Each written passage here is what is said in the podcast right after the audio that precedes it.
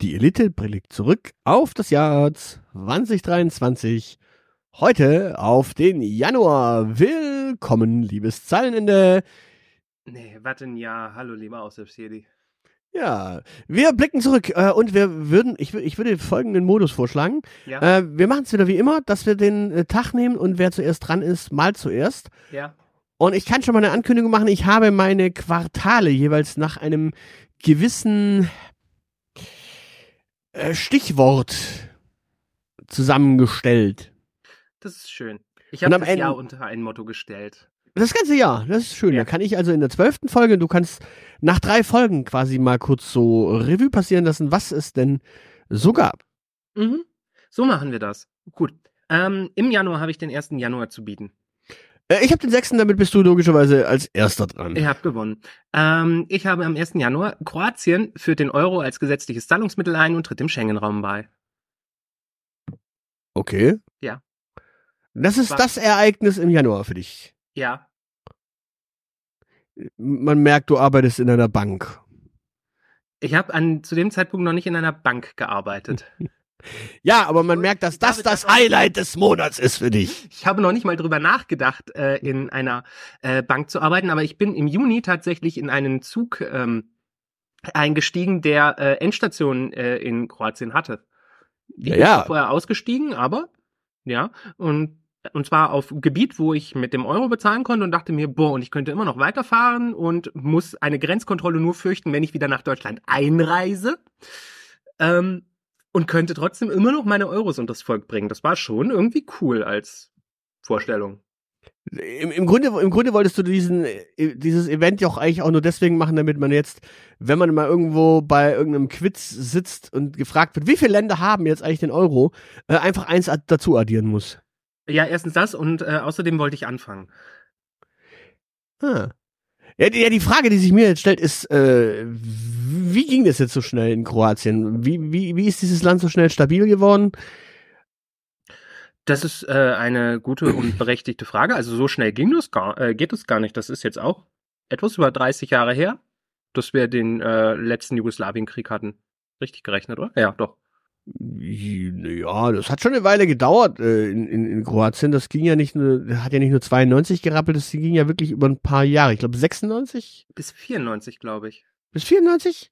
Ich meine bis 94. Ich will die Hand dafür nicht ins Feuer legen. Aber also, also eigentlich, man muss schon so sehen. Also von, ähm, wir sind brutal von einem Diktator ähm, beherrscht ähm, äh, und unser gesamter Staat bricht zusammen hin, hey, wir werden Teil einer äh, tollen Währungsgemeinschaft äh, in 30 Jahren. Ist schon eine Leistung. Also in Deutschland, äh, wie lang sind wir jetzt nach 45? ja. Äh, Wie steht's um den Nationalsozialismus in diesem Land? Ja, Moment, halt, halt, halt, halt. Äh, deswegen ja meine Frage. Äh, weil äh, Kroatien ist ja das letzte beigetretene Land. Die sind ja nicht irgendwie, ähm, also die sind ja wirklich als einzelner äh, Kandidat noch dazugekommen. Kroatien ist äh, einzeln der Währungsunion beigetreten, ja.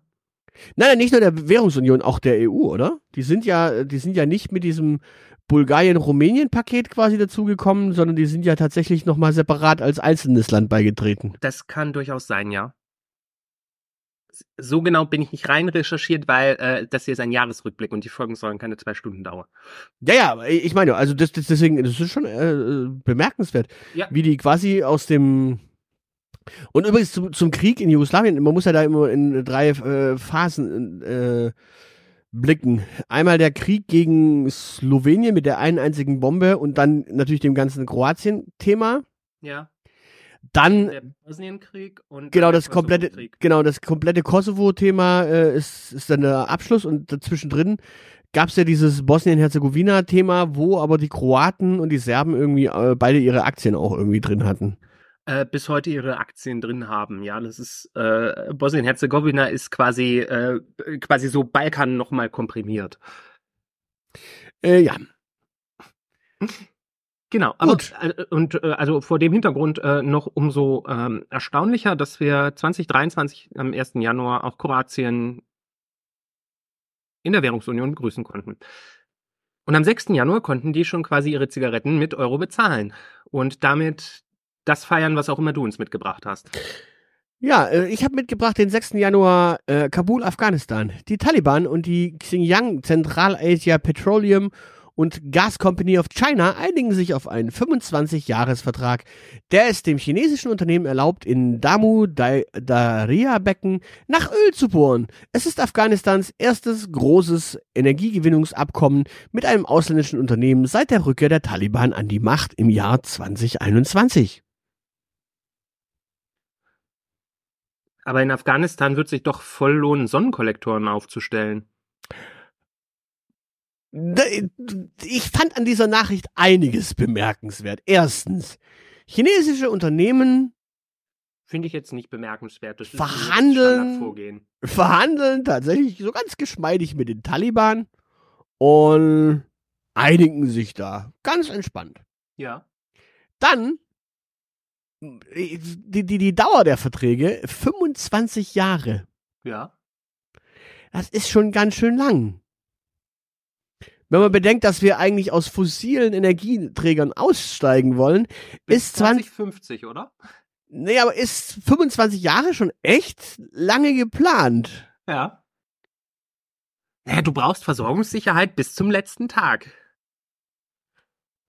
Und dann ist es natürlich so, also ich meine, so eine Einigung mit einem ausländischen Unternehmen bei den Taliban, damit, damit ist dann aber auch schon so dieses, ja, diese Verträge werden wahrscheinlich auch eingehalten, weil an den Taliban wird jetzt auch niemand mehr irgendwas ändern. So im, im Sinne von, äh, ja, nach, nach 20 Jahren äh, Abwesenheit sind sie wieder da und machen einfach genauso weiter wie davor. So als, als, als wäre der Afghanistan-Krieg äh, nach 9-11 einfach nicht passiert, hätte nichts verändert in diesem Land, sondern es ist einfach wieder wie, wie bevor. Quasi. Ich weiß nicht, ob die äh, Taliban vorher schon mit China unter der Decke gesteckt haben. Ja, aber es, es, also es hat sich auf jeden Fall jetzt gelohnt, wieder an die Macht zu kommen und da jetzt einfach genauso weiterzumachen. Ja, natürlich. Also an die Macht zu kommen lohnt sich immer. Dann macht man so weiter wie vorher. Man muss ja irgendwie an Geld kommen, um seine Soldaten zu bezahlen. Ich bin tatsächlich ein bisschen erstaunt, dass äh, nicht irgendwie äh, Aramco äh, auf der Matte stand und gefragt hat, ob man nicht Geschäfte machen darf. Magst du äh, die Menschen abholen, wer Aramco ist? Nein. Das können die gefälligst selber googeln. Okay, gut. Dann, äh, liebe Menschen, googelt, wer Aramco ist.